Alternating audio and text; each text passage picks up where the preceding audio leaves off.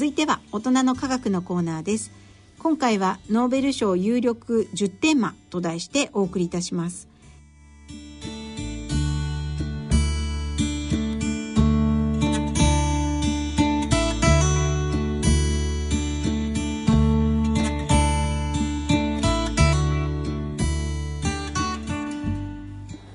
ご機嫌いかがでしょうか？慶應義塾大学大学院理工学研究科鈴田春奈です。ご機嫌いかがでしょうか？東京大学政策ビジョン研究センターの山野博子です。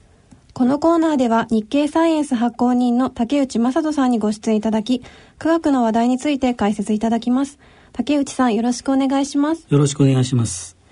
えー、さて今年もノーベル賞発表の季節になりましたが、えー、今回はノーベル賞の発表を前に発行しました、えー、9月25日発売の日経サイエンス11月号の特集記事からご紹介いただきます。えー、去年は日本人から物理学賞を3人受賞されていましたね。はい。えー、あの物理学賞というと青色の LED ですね、ね。はい、発明された方3人、うんはい、あの受賞されて、まあ、その一人である、まあ、名古屋大学の教授の天野博先生ですね、はい、えー、がですね私どもも今回そのインタビューして、うん、えー、ノーベル賞特集をちょっとあの編集してみました。うんまあ、あの誰が取るかということが非常に関心がもちろん集まるんですけれども、はい、まあ、実際にもノーベル賞を取った方にですね、うん、受賞された方に、うん、えー、今後のまあなどんな分野がこう有力になるのか、うん、あそういうことをちょっと中心にですねあのインタビューをちょっと、うん、あのしまして、はい、えー、掲載をしました。はい、まずあのご存知かと思いますが物理学賞を受賞された、えー、高エネルギー加速器研究機構特別栄誉教授の小林誠先生ですね、はい、小林マスカー理論という、はい、あのご記憶にありますかね、はい、あの素粒子物理学の,、まあ、あの研究で、えー、そういう理論を打ち立てて、まああの受賞されたんですけども、うん、まあ彼にこうインタビューした結果ですねやはりこう素粒子物理学の研究というのは、まあ、その先が、うんまあ、課題として、まあ、はっきり見えているということでですね、うん、まあ、見出しで、えー、ニュートリノ実験に注目ということなんですが、うん、まあ、ニュートリノというこう不思議な、まあ、素粒子があるんですけども、まあ、それがまあ素粒子で質量がまあ当初、まあ、ゼロとないと考えられていたんですが、まあ、実はですね質量を持っているということが分かったということで、まあ、日本の研究でこれがまああの発見されたわけなんですけども、はい、まあ、そういったものがですねやっぱりこうノーベル賞のですね、うん、えー、受賞のテーマとして、うん、えー、期待が大きいというふうにまあおっしゃっていらっしゃいますね。はい。それ以外にもまあ、えー、後で出てきますけれども、うん、まあ、宇宙のこうダークマターと、はい、まあ、よくわからないのでダーク暗黒物質というふうに言われてますけど、うん、名前は割と知られるようになります、ね、そうですね、はい、まあ、そういったものもかなりこう可能性があるのではないかというふうにおっしゃっております。うん、はいそれからあの、まあ、昨年受賞された、はい、えー、天野先生ですね、うんうん、まあ、天野先生にちょっとお伺いしたところによるとですよるとですね、はい、まあ、青色発光ダイオードというのは、まあ、こう照明の革命を起こした、まあ、研究成果なんですけれども、実はその応用としてですねこう光ではなくてですね、まあ、パワーデバイデバイスということで、別な、まあ、あの使い方もできるということで、まあ、そういった研究を今後、まあ、力を入れていきたいとかですね、まあ、言ってらっしゃるんですけども、うん、まあ、主にこう研究のテーマとしてはこう人工知能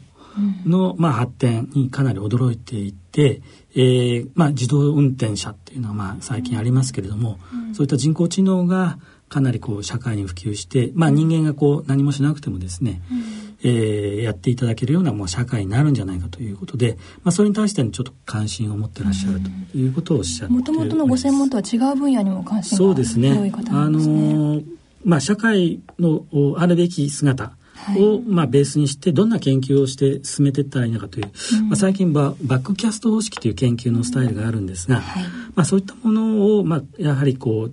重視してるというようなことですね。うん、社会の中で必要とされている科学技術を、まあ、課題を抱える解決するというような、まあ、研究をどういうふうに進めてたらいいのかということを、まあ、天野先生はよくあの強調してお話しされておりました。はい。それからの科学賞、化学賞ですね、うん、えー、受賞された根岸英一先生、まあ、アメリカのパデュー大学というところの、はい、まあ、特別教授をされているんですが、うん、まあ、彼はですね、クロスカップリング反応という、まあ、研究でですね、はいえーまあ、有機合成化学の分野なんですが、うん、パラジウムという金属の触媒をですね使って、うん、まあ、なかなか合成できない、まああのー、有機物質を合成できるようにすると。いう、まあ、研究成果でノーベル賞を受賞されたんですけれども、まあ、ちょっとどうも最近こう注目されているのはですね、はい、まあ、二酸化炭素ですね、まあ、地球温暖化を引き起こすと、うん、その CO2 をですね、うん、えー、まあ、触媒によって、えー、有用物質に合成できないかと、うん、まあ、そういった研究を進めてるんですが、まあ、そういったものに対しても、うん、えー、これをまあ実際できたらですね、まあ、植物ではないんですけれども、えー、CO2 からこう有用物質を作り出すというようなことが、まあ、できれば、まあ、ノーベル賞は硬いんじゃないかというふうにおっしゃっていますし、まあ、ご自身の分野で言いますと、まあ、ジルコニウムという触媒を使ってですね、はい、えー、まあ、新しいこう有機合成の研究で成果を出されているということで、えー、まあ、よくこう異性体という言葉はよく使うんですが、うんまあ、右手と左手のような非常に構造は似てるんですけども右手と左手のようなこう分子構造をしていて、まあ、似てるけども似てないという、まあ、そういったあの物質を作り分けるということがまああるんですけれども、まあ、そういった化学反応で、えー、かなり効率的な、あ技術を開発されているということで、まあ、そこをちょっと期待されているようなことをおっしゃっていらっしゃいましたね。はい、それからですね、えー、生理学医学賞まあ、受賞されたあ利根川進先生、はい、えー、まあ、彼は、まあ、マサチューセッツ工科大学の、まあ、教授をされてるんですけども、うん、まあ、最近、えー、理化学研究所日本の理化学研究所の、えー、脳科学総合研究センターのトップをされてるんですが、うん。あのかつてのこう免疫の研究でノーベル賞を取られたんですけども、うん、最近は脳科学の研究に、うん、えー、かなり注力されておりまして、うん、えー、その分野からやっぱりノーベル賞を、まあ、期待したいというようなお話なんですけれども、まあ、脳の中で起きている現象をですね、まあ、解明するのにそう光電学というような分野があるんですがあその分野で、えー、脳の機能を解明できる、まあ、あの技術ができるということで、まあ、そういった研究に、まあ、ノーベル賞が、まあ、与えられるべきじゃないかというふうに、まあ、ちょっとおっしゃっていらっしゃいますね。ご自身もその分野に取り組まれているんですね。そうですね。だいぶこう脳の研究に今あのテーマとしてですね、うん、えー、まあかなり難しい研究テーマだとは思うんですが、かなりこうフロンティアを感じておられて、はい、えー、ご自身でもだいぶ研究をされていて、うん、論文なども多数発表されていらっしゃるんですけどね。ど。はい。で彼はまあ一応生理学医学賞の受賞者なんで、うん、えー、日本人の中でですね、うん、そういったかつての研究かつてといったらまああれなんですが免疫の研究分野で、はい、えー、活活躍されている日本の先生でノーベル賞を取れそうな方はいくつかちょっと挙げておられましてね、まあ、京都大学の森和俊先生とか、大阪大学のあの坂口志門先生、えー、これはまああの別なあの媒体のですねメディアからも、まあ、ノーベル賞候補として名前が挙がってる先生なんですが、まあ、そういった研究についても高く評価まあ、されて、はい、ノーベル賞を素晴らしいノーベル賞に値する素晴らしい研究成果であるというふうにおっしゃっております。うんなんと4名のノーベル受賞者の先生方からお話を伺ったというそうですね。かなり贅沢な企画ですね、はい、そうですね。まあもちろん日本経済新聞社と協力してまあやった企画なんですけれどね、はい、はい、で、えー、最終的にはですねじゃあどんな分野がノーベル賞を取るのかということでですね、はい、えー、まあ有力10テーマはこれだと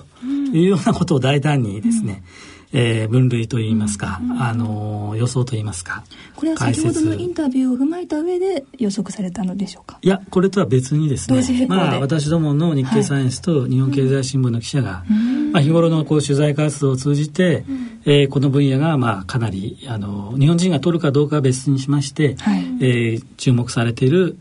あの受賞に値するテーマではないかという、もしくは今後受賞のテーマになりうるのではないかという、はい、まあ、新しいフロンティアの分野はどれかということをちょっとあのまとめてみました。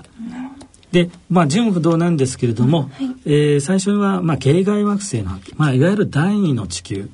ということでですね、スイスの、えー、ジュネーブ大学の、まあ、名誉教授されているんですが、うん、マンヨール博士という方がいらっしゃるんですけれども、はい、まあ、彼がこう第二の地球ということでですねで太陽以外の、まあ、あの星を回る、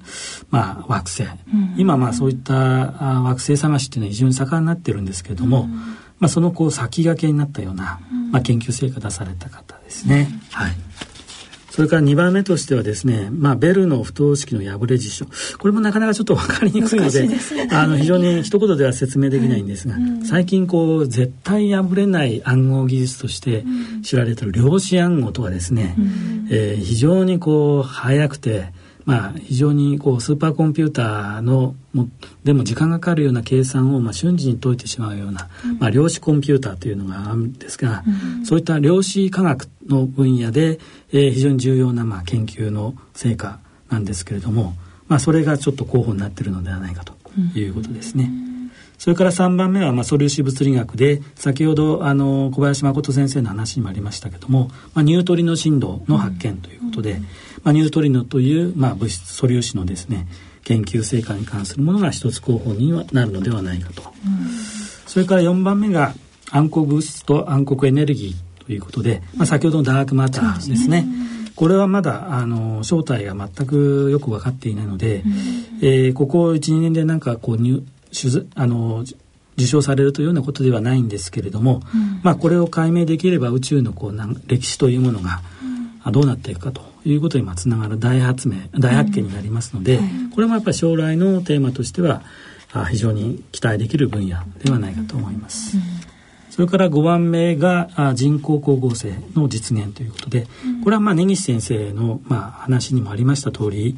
えー、大気中のまあ二酸化炭素ですね、えー、それをやっぱり資源に太陽の光で資源に変える反応、うん、これはできたらかなり画期的なあ研究成果になるのではないかということです。それから6番目がですね、まあ、太陽電池の話なんですけども、うん、まあ、すでに太陽電池実用化されているんですけれども、やっぱり変換効率が低いということで、うん、まあ、あのなかなかこの一つ課題になってるんですけども、はい、理論的にはですねまだまだいけそうだということで、うん、えーまあ20%の効率があ例えば85%まで理論的にはいきそうだということで、まあ、仮にこれを実現できればですね、はい、まあ、日本地球のこうエネルギー社会がどうなっていくかということに、まあ、かなり大きな影響をあの及ぼすのではないかということで、はい、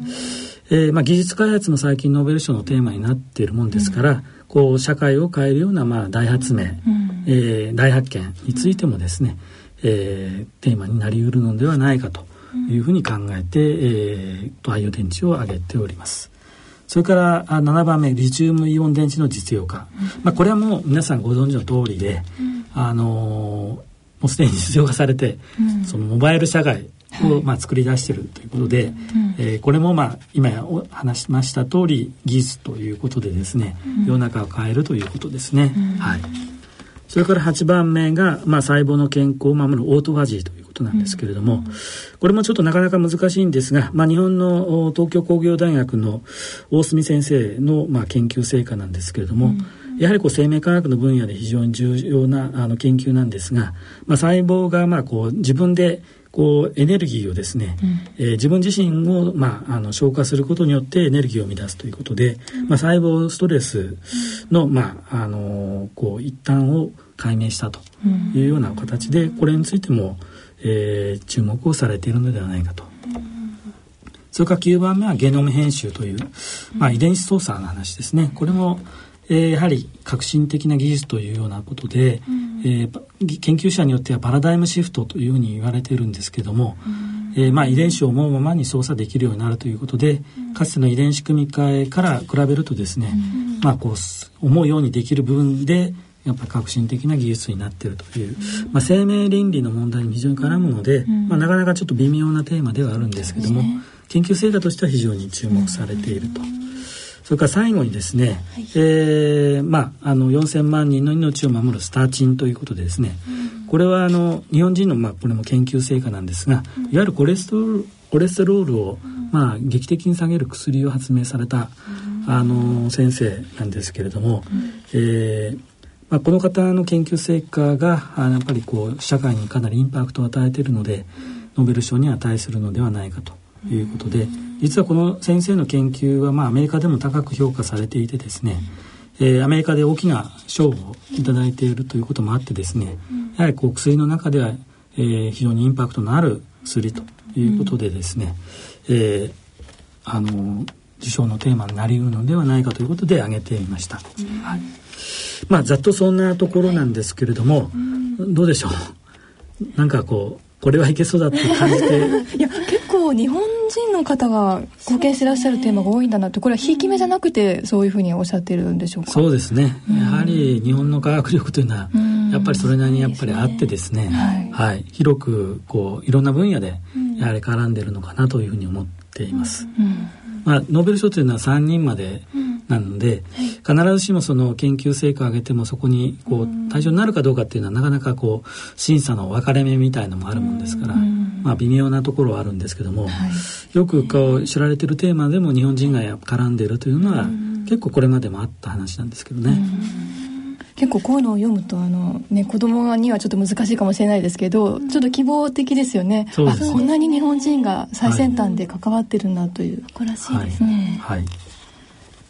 ノーベル賞の発表が週明け10月5日に解禁ということなのでとても楽しみですね。そうですね、うん、5日から、はい、まあ毎日こう日替わりで、発表が出ますので、はい、まあぜひ注目したいなというふうに思ってます。はい、はい、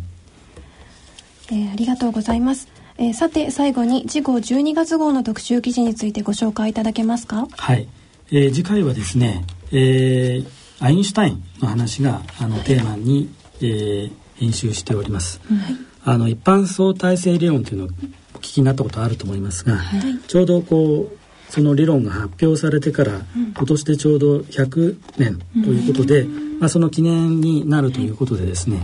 えー、特集を組んでおります。まあ、非常に難しそうなイメージを持たれるかもしれませんけれども、実はその一般相対性理論を発表するにあたってですね、まあ、アインシュタインもえー、ドキドキしながら、うん、あのライバルとこう葛藤しながら、うん、あの研究したというような話も入っておりますので、うん、まあ、ぜひちょっとあの面白い